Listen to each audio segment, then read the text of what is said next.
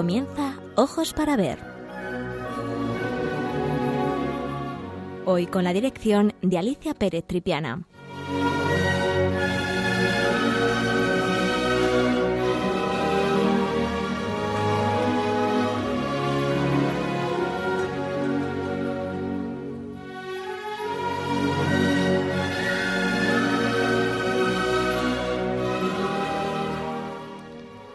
Buenos días, queridos amigos de Radio María.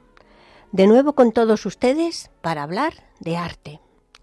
El tema que he elegido para el programa de hoy, con motivo de la fecha que vamos a celebrar en los próximos días, la fiesta de la Inmaculada Concepción, pues son cuadros que sobre este tema podemos admirar en nuestras iglesias, en nuestros conventos y en los museos, por lo que resulta difícil elegir algunas de estas obras. Son todas pinturas bellísimas, creadas por artistas muy importantes. Pero a mí siempre me han impresionado dos cuadros de este tema, que al contemplarlos me han transmitido sensaciones de admiración y belleza por su ejecución y también por la extraordinaria creatividad de los pintores. Estas dos obras son las que vamos a ver hoy.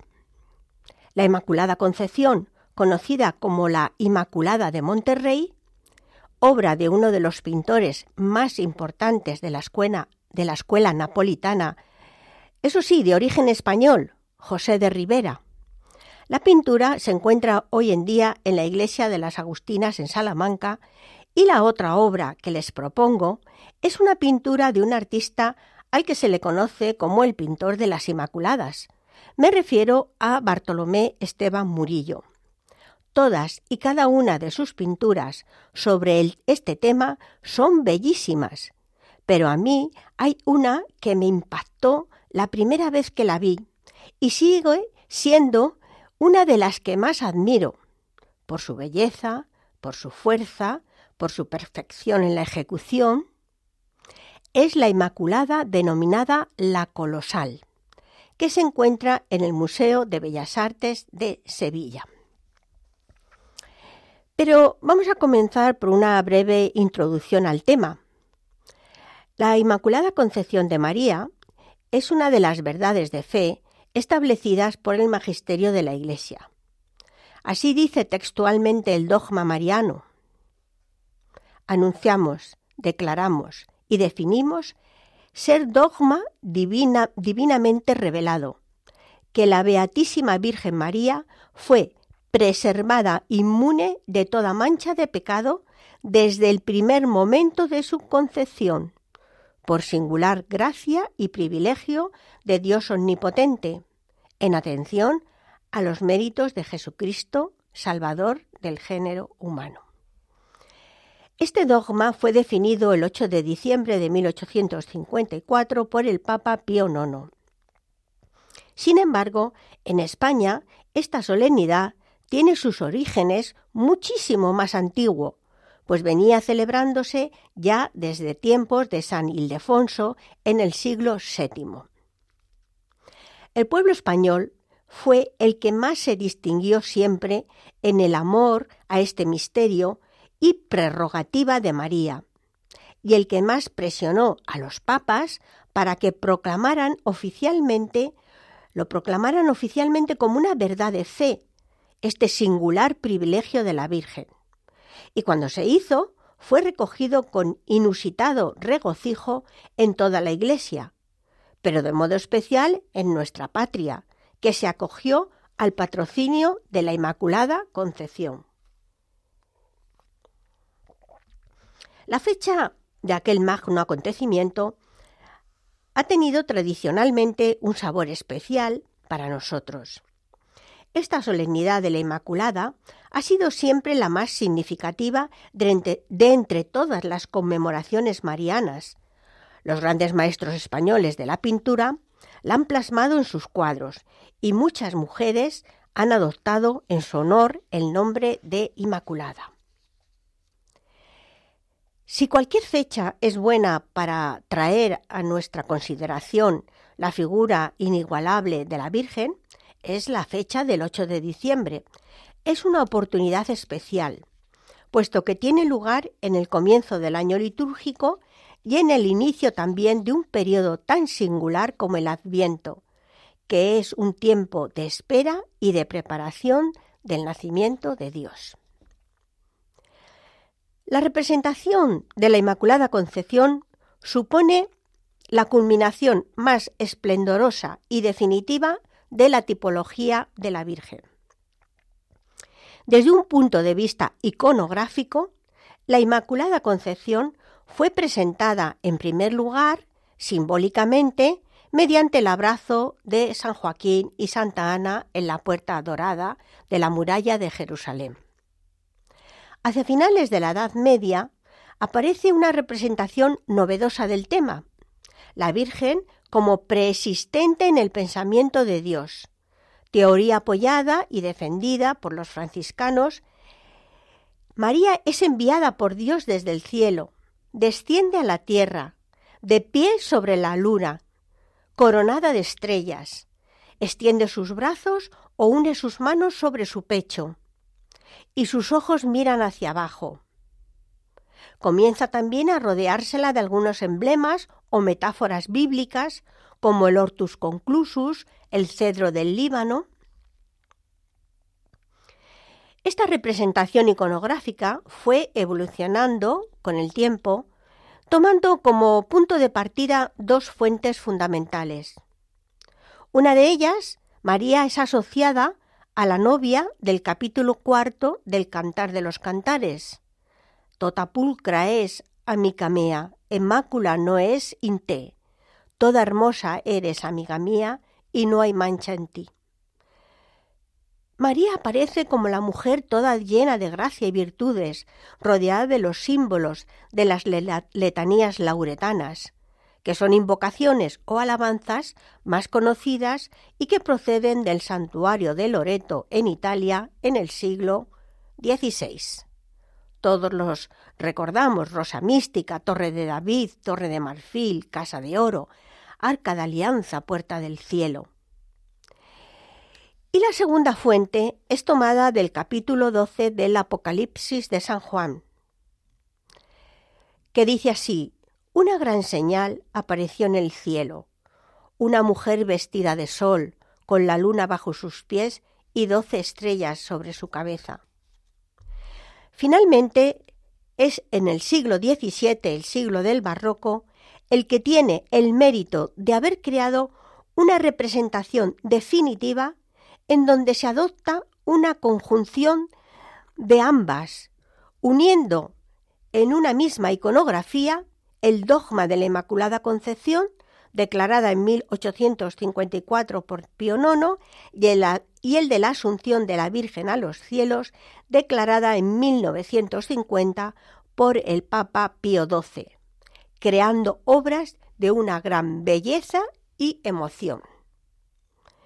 Vamos a poner unos minutos de música para empezar a entrar en estas dos bellísimas obras que les presento hoy.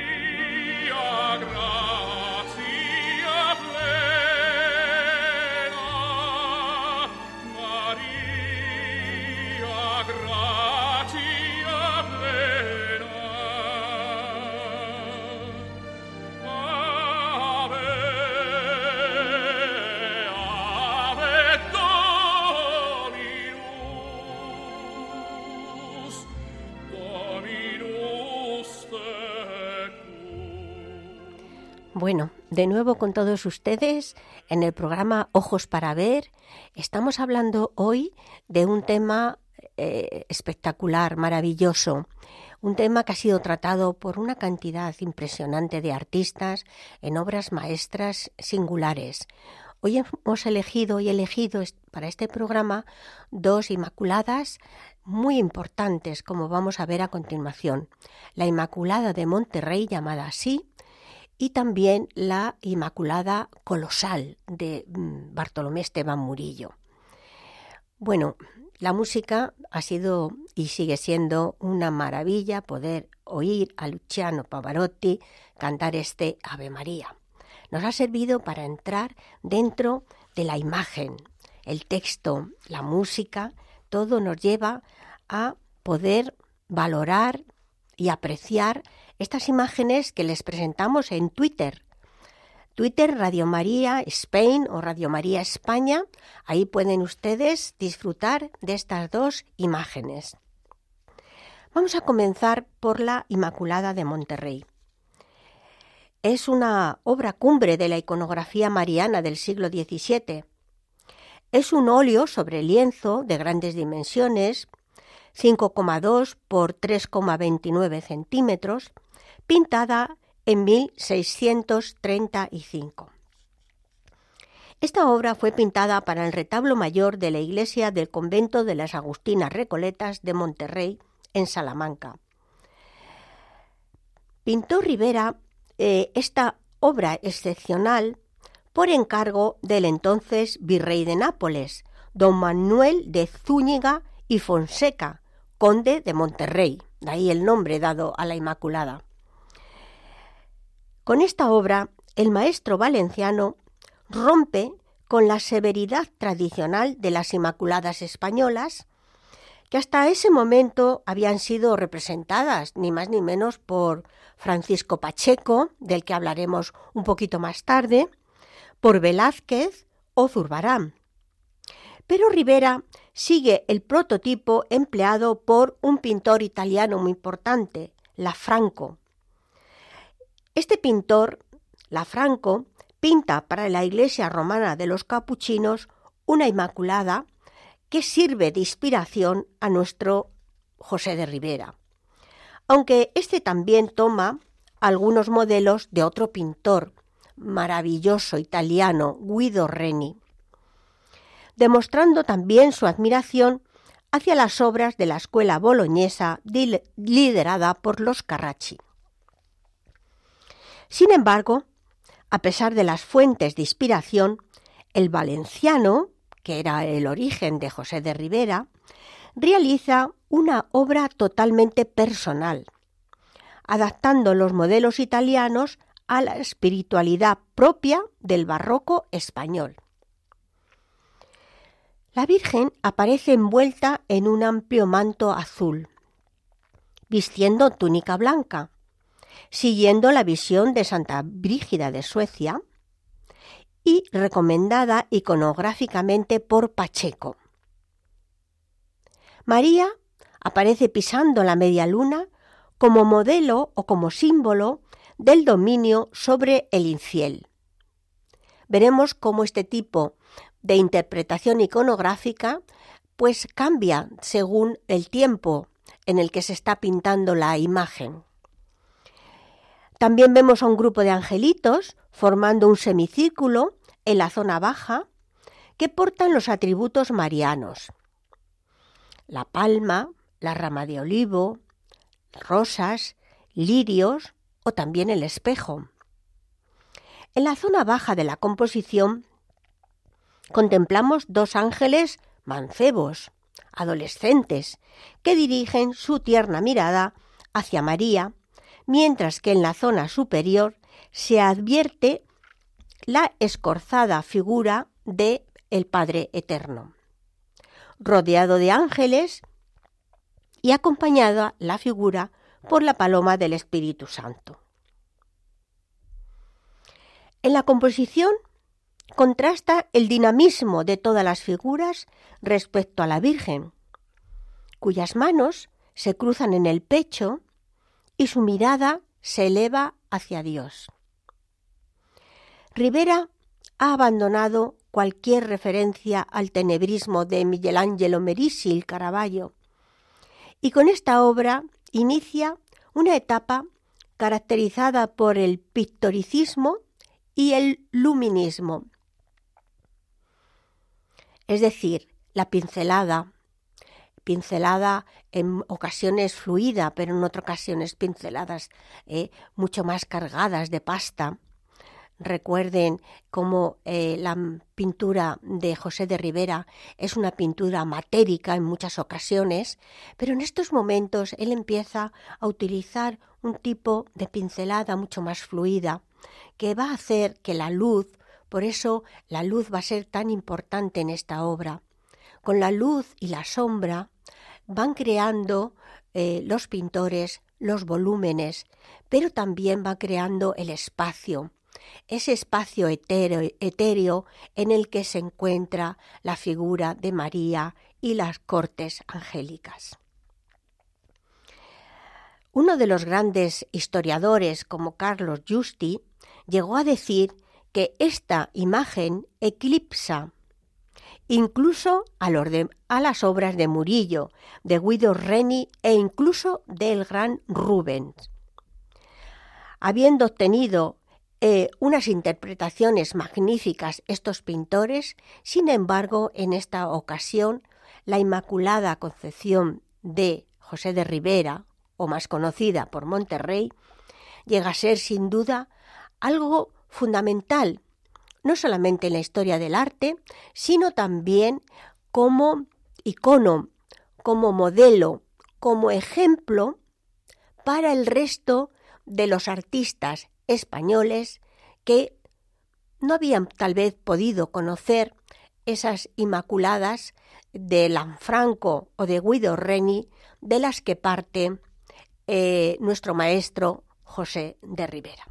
Pero vamos a conocer un poquito, aunque sea brevemente, a esta figura de José de Rivera.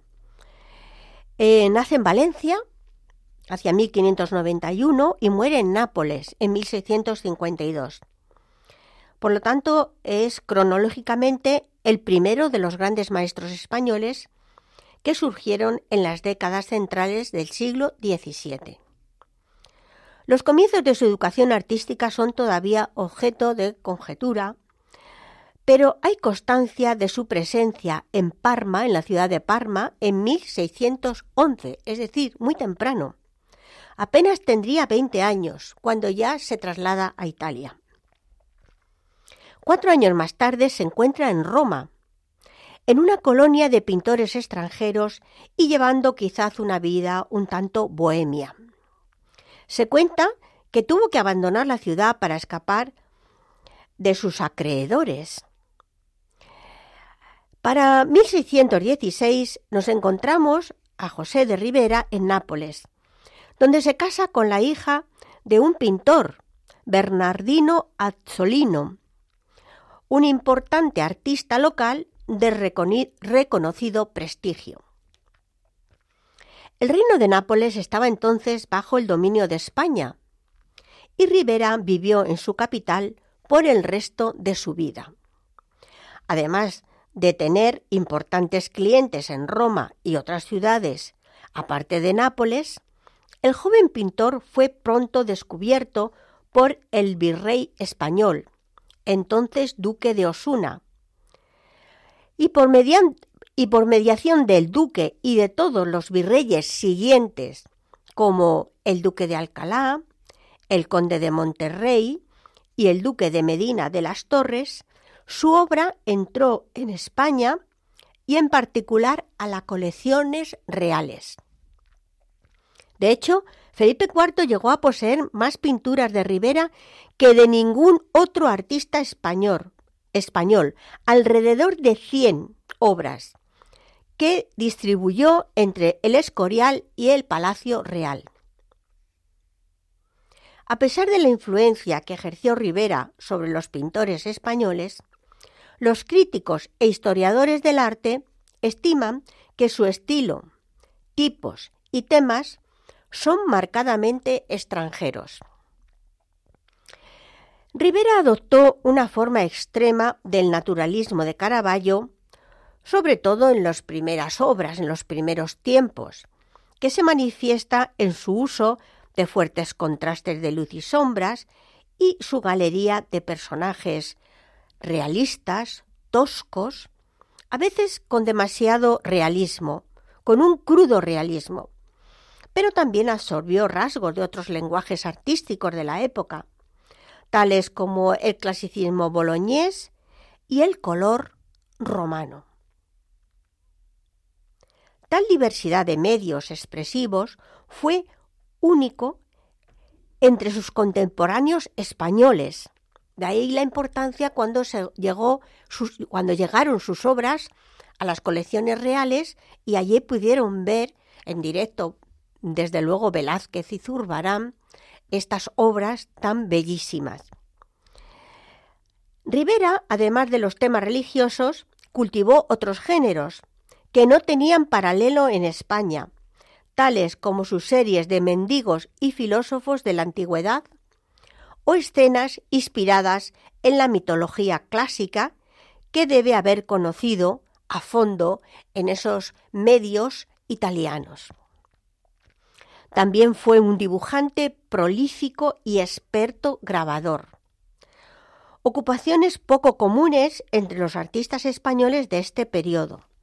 Desde el punto de vista técnico, las pinturas de Rivera se caracterizan por un grueso empaste, como ya les he comentado, que les dan una calidad táctil y que el artista empleó de manera muy efectiva para representar diferentes eh, texturas y dar una impresión de tridimensionalidad monumental a sus figuras.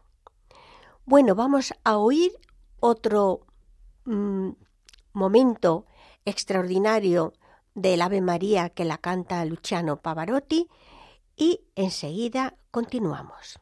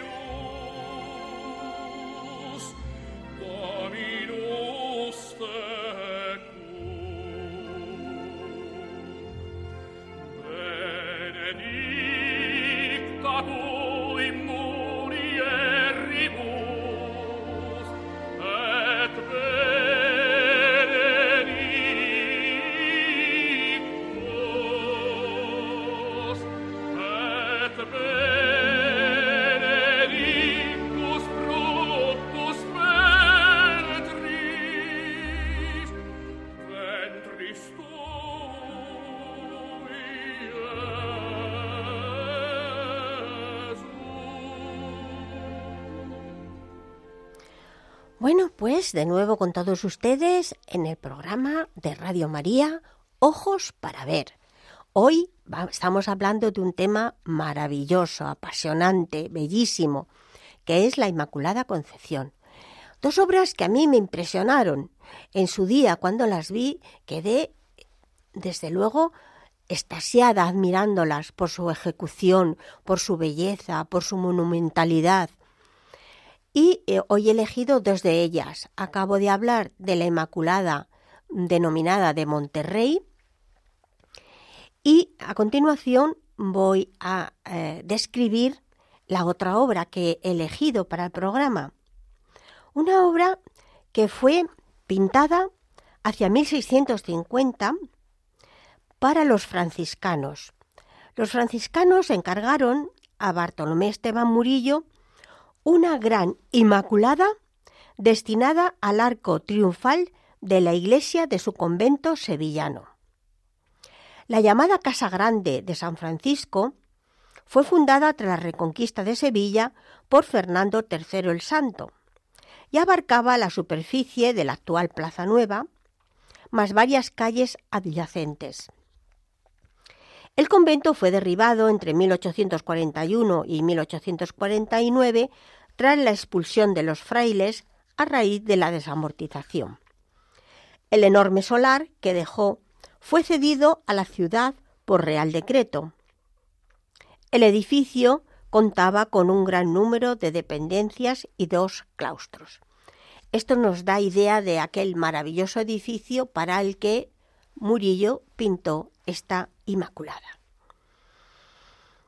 tras esta brevísima introducción, volvemos a la fecha inicial. Una vez que Murillo entregó la, la obra a los monjes, estos no quedaron del todo satisfechos. Había algo que no funcionaba y fue rechazada. El maestro requirió permiso para colocarla, para colocar ese enorme lienzo en el lugar para el cual había sido concebido. Y los recelos de los monjes se disiparon. El pintor había calculado perfectamente la distancia de la obra con respecto al espectador, que era nada menos que 20 metros, a lo que se debía añadir ser contemplada en oblicuo y no de frente. La Inmaculada estuvo en su emplazamiento original hasta que en 1810 fue requisada y depositada en el Alcázar por las tropas francesas invasoras de nuestro país. Pero debido a su gran tamaño, no pudieron llevársela y, y trasladarla a Francia. De modo que tras la guerra de la independencia fue devuelta al convento donde permaneció hasta la, de, la desamortización de 1836. En esta gran obra Murillo propone una renovación de la iconografía de la Inmaculada. La Virgen ya no aparece estática, rodeada de sus símbolos ordenadamente, como en los ejemplos de Pacheco o de Zurbarán, sino que posee un gran dinamismo y monumentalidad. Los expertos argumentan la posibilidad de que el pintor viera en algún grabado la Inmaculada de José de Rivera, que había pintado, como hemos visto, para el retablo mayor de las Agustinas, Recoletas de Salamanca. Lo cierto es que Murillo es el pintor de las Inmaculadas. Se han contabilizado más de 21 obras sobre este tema, un tema apreciado, admirado por eh, por toda la sociedad española, pero sobre todo por la sociedad sevillana, que amaba esta, estas representaciones de Murillo. En este caso, Murillo lo que hace es algo tan novedoso, tan espectacular, tan diferente, que es lo que cuando uno está delante de esta Inmaculada se queda realmente exhorto, sorprendido, maravillado. La, Virgen es una auténtica Madonna, es una mujer real. Aparece mirando hacia abajo, hacia la tierra, hacia nosotros, con las manos juntas. Su pie derecho descansa en la luna y su rodilla izquierda sobre una nube sostenida por querubines. En cuanto a su indumentaria, viste túnica blanca y manto azul, tal como se le había parecido a Santa Beatriz de Silva. En 1437, que era una dama portuguesa, por cierto, fundadora de la Orden de la Inmaculada Concepción y canonizada en 1976. Tenemos que recordar que los franciscanos fueron unos grandes defensores del dogma de la Inmaculada frente a los dominicos, Hubo incluso importantes disputas entre las dos órdenes religiosas en referencia a este punto. Pero, por su parte, la monarquía española, durante los siglos XVII y XVIII, fue una gran defensora de la Inmaculada Concepción.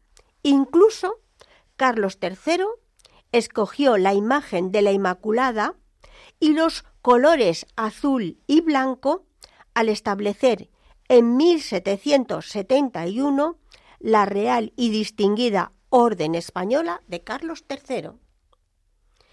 Es decir, no solamente el los reinos de España, el reino de España, sino todos los dominios españoles fueron puestos bajo la advocación de la Inmaculada Concepción. Como anécdota les, eh, transmitiré, les comentaré que cuando nuestros monarcas aparecen vestidos con gala, llevan una banda cruzada en su pecho con los colores azul y blanco. Es el símbolo de la Inmaculada Concepción.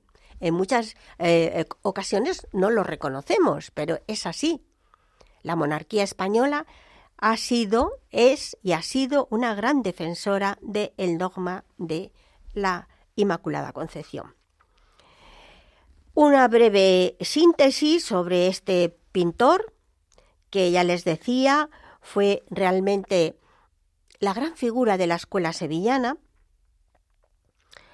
Fue, eh, su padre era un barbero cirujano, su madre se llamaba María, María Pérez Murillo y provenían también de una familia de plateros y pintores. Siguiendo la tradición andaluza, el pintor adoptó el apellido materno.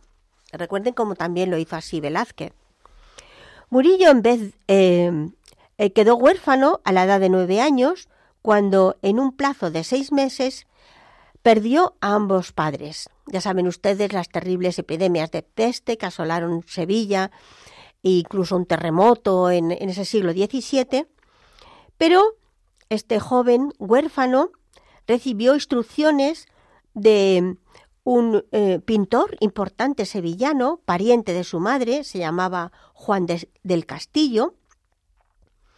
Y hay constancia también de no solamente de cómo aprendió con, con Juan del Castillo, sino que en 1645 contrajo matrimonio con Beatriz Cabrera, con quien estuvo casado 20 años y tuvo 11 hijos.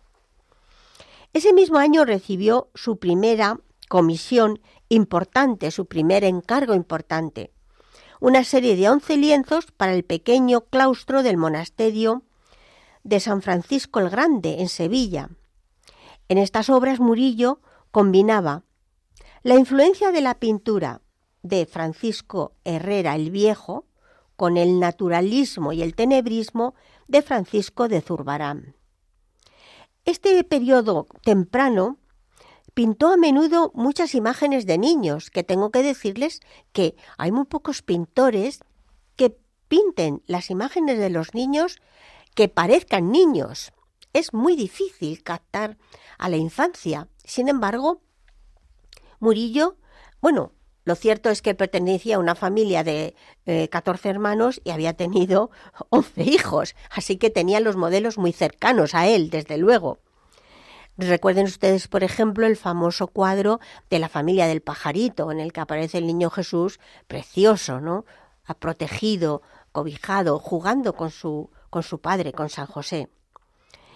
Eh, por estas imágenes de niños adquirió mucha fama en el extranjero de hecho especialmente en Inglaterra y Francia, que aquellos grandes comerciantes que se encontraban en la eh, ciudad de Sevilla en ese siglo XVII de apogeo tan extraordinario, pues compraban muchas de estas obras mm, de carácter infantil eh, y se las llevaban a sus, a sus eh, respectivos países.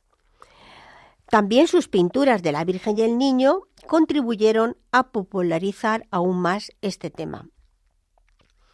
Murillo produjo una gran cantidad de obras de carácter religioso, entre ellas numerosas imágenes de la Inmaculada Concepción, como ya hemos comentado, y fue también uno de los más grandes retratistas de su época, habiendo desarrollado desde temprano importantes contactos con la clase intelectual sevillana, que se mostró deseosa de comisionarle, de encargarle muchos retratos. Murillo cambió de domicilio en varias ocasiones porque tenía que buscar espacios más grandes para su numerosa familia y también para el taller tan interesante que tenía de ayudantes a su alrededor. Se encontraba entonces en el apogeo de su carrera y recibía continuos e importantes eh, encargos, también para altares. De hecho, en 1660 Murillo y otro pintor muy importante, Francisco Herrera, pero el joven, es decir, el, el, hijo de Francisco Herrera, el viejo del que ya hemos hablado, crearon y fundaron la primera Real Academia de Bellas Artes que se funda en, en España, la Academia de Bellas Artes de Santa Isabel de Hungría. Se crea en Sevilla y se elige a Murillo como presidente. En el 63, en 1663, Murillo se mudó a la parroquia de San Bartolomé. Su esposa murió en diciembre de ese mismo año y en la década siguiente a esta muerte, pues eh, fue realmente donde eh, Murillo se encerró dentro de su arte y pintó muchísimas obras. Desgraciadamente, cuando trabajaba en un altar para la iglesia de Santa Catalina en Cádiz, murió a consecuencia de una caída de un andamio y falleció pocos meses más tarde. Bueno, como ven ustedes, las biografías de los pintores a veces son también muy interesantes, porque la vida, como a todos nosotros, pues le va encaminando hacia pues diferentes fuentes mm, pictóricas, pero también su propia familia, su propia historia, le va influyendo en ese poder de creatividad tan importante, tan necesario para todos los grandes artistas. Vamos a volver a oír a nuestro Luciano Pavarotti y continuamos.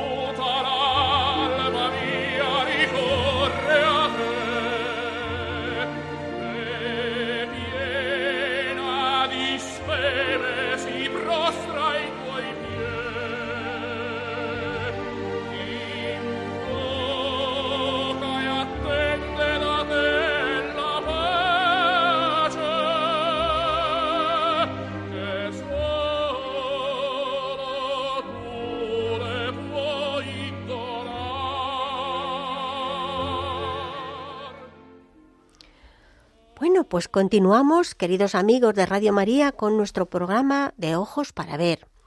Hoy estamos hablando de dos obras preciosas sobre la Inmaculada Concepción. Y para ir finalizando nuestro programa, voy a hablarles de un personaje que, del que hemos hablado a lo largo del programa, que se trata de Francisco Pacheco. Seguro que a ustedes les suena el nombre, pues fue el suegro de Velázquez. La relación de, eh, con, este, con Velázquez viene desde muy joven, pues fue Velázquez eh, con este pintor, Francisco Pacheco, con el, con el que comenzó a aprender el oficio de pintor en su Sevilla natal.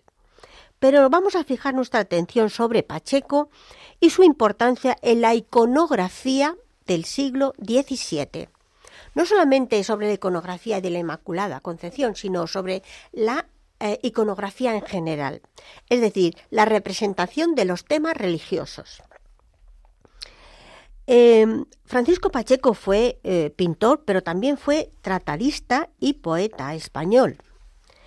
En sus obras aunó la religiosidad y el misticismo con un realismo preciso, conseguido a base de un dibujo muy controlado y de un modelado de las formas cuidadosamente establecido.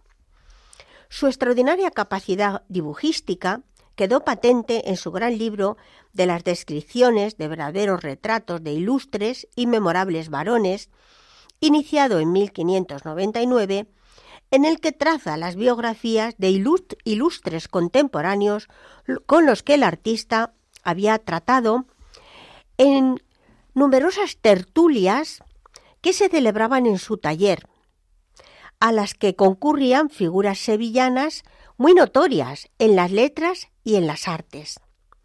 Esto no solamente es importante para Pacheco, sino que va a ser fundamental en la formación del joven Velázquez. Esto es muy, muy interesante. También viajó eh, a Madrid y a Toledo en 1611.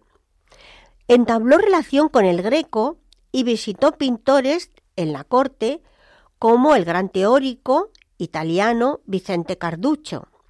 Desde entonces, su pintura fue adquiriendo un mayor naturalismo. A la vuelta de ese viaje castellano, acogió precisamente a Diego Velázquez como alumno. Y no solamente él fue el único pupilo, pupilo ilustre, pues también tuvo bajo su tutela a, al famosísimo pintor Alonso Cano.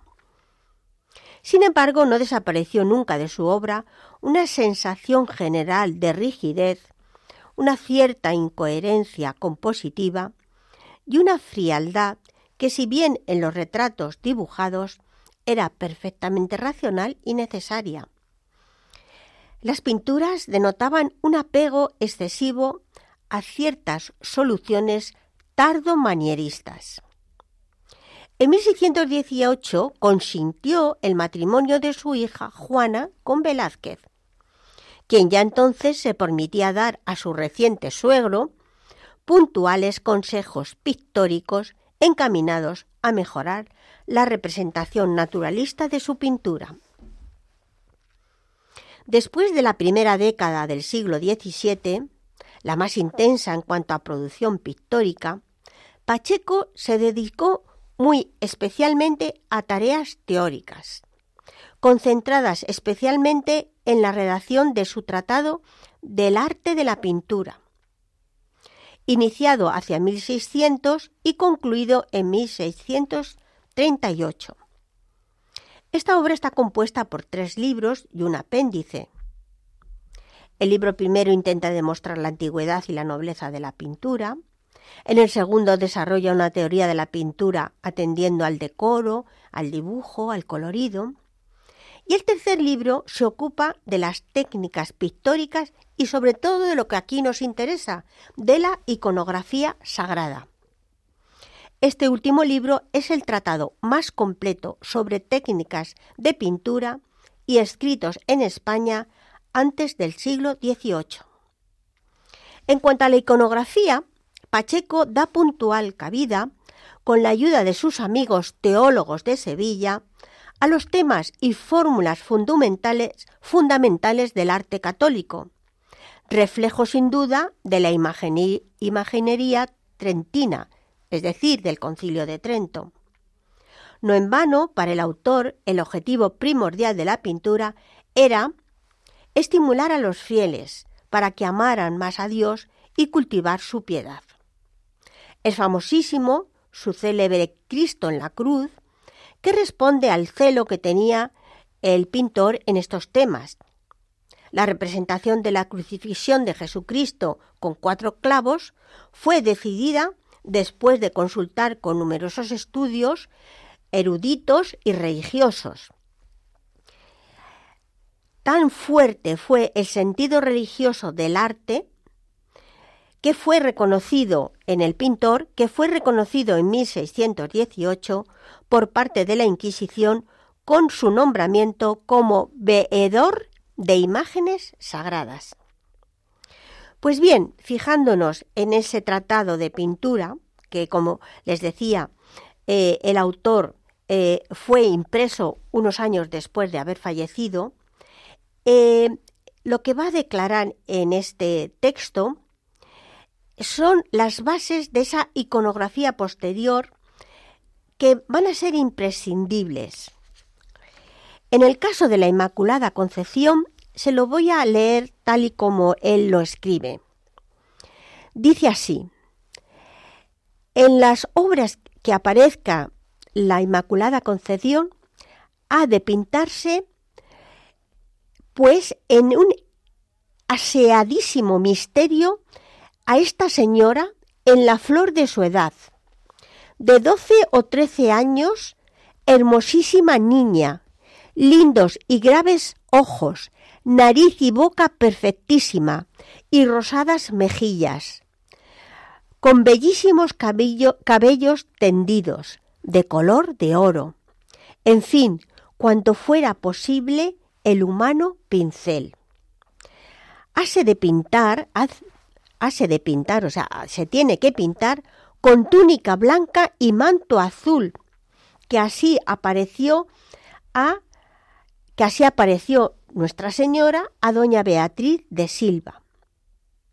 Sigue describiendo cómo ha de los pintores pintar esta imagen y cuando llega a la forma de los vestidos, él dice, hay que, eh, debe de aparecer vestida de sol, un sol en forma oval, de color ocre y blanco, que rodee toda la imagen, uniéndose dulcemente con el cielo, coronada de estrellas, doce estrellas compartidas en un círculo claro entre resplandores, sirviendo de punto la sagrada frente, las estrellas sobre unas manchas claras, formando al seco, formadas al seco de purísimo blanco, de las que tienen que salir sobre todo unos rayos. Sigue describiendo con una gran precisión. Dice también, una corona imperial debe adornar su cabeza que no cubra las estrellas. Debajo de los pies, la luna, que aunque es un globo sólido, tomo licencia para hacerlo claro, transparente, sobre los países, sobre los paisajes, sobre el fondo. Por lo alto, más clara y visible, la media luna con las puntas hacia abajo. A esto ha traído muchas polémicas porque hay muchos pintores que las pintan a la luna con las puntas hacia arriba, sin embargo, eh, Pacheco determina que es mucho mejor pintarlas hacia abajo. En el texto hace también referencia a una descripción donde se muestra a Nuestra Señora con 13 años aproximadamente, como hemos dicho, de rasgos bellísimos, vestida de sol, coronada de estrellas, sobre una corona y sobre su cabeza una corona y sobre eh, con sus puntas hacia abajo, bajo sus pies, y también eh, hace toda esta descripción, luego él aclara que esta descripción alude precisamente al pasaje que hemos comentado al comienzo de la exposición de este programa, al pasaje de San Juan Evangelista durante su estancia en, Paz, en en la isla de Patmos. Por último, vuelve a aclarar, que los ropajes con que deben de ser representada la imagen de María es el resultado de la visión de Santa Beatriz de Silva. Bien, para finalizar el programa, podemos afirmar que el siglo XVII, en el siglo XVII, la monarquía hispánica fue la gran defensora de la doctrina de la Inmaculada Concepción, y en varias ocasiones los monarcas trataron que el misterio se elevara a dogma de fe. Dicha actitud de los reyes va a tener su reflejo en las distintas manifestaciones artísticas, siendo unas de las más interesantes las obras que podemos admirar hoy en día en nuestras numerosas iglesias y museos. Muy bien, mm, queridos amigos, mm, vamos a terminar aquí en el programa de hoy. Espero que les haya gustado. Si es así y quieren volverlo a escuchar, puede hacerlo a través del podcast. Eh, entran en la página web de Radio María, eh, www.radiomaria.es y también pueden escribir a mi correo cualquier duda, cualquier pregunta, cualquier aportación, todo nos viene de maravilla. Mi correo es el siguiente, ojos para ver, número 5, en número 5. Porque ya saben ustedes que el programa Ojos para ver lo hacemos varios profesores. Así que a mí me ha colocado el número 5. Así que mi correo es ojos para ver 5 en número arroba radiomaria.es. Bueno, como siempre, ha sido un placer estar con ustedes que tengan una maravillosa celebración el día 8 de la Inmaculada Concepción de nuestra Madre que nos mira, que nos abraza, que nos abriga bajo su manto desde el cielo y que nos vemos en un próximo programa. Hasta pronto.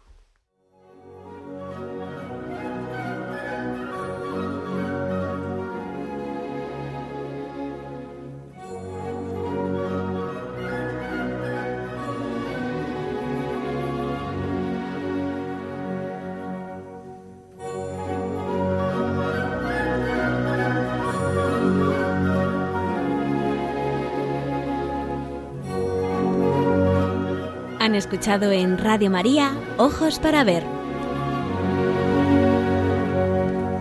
Con la dirección hoy de Alicia Pérez Tripiana.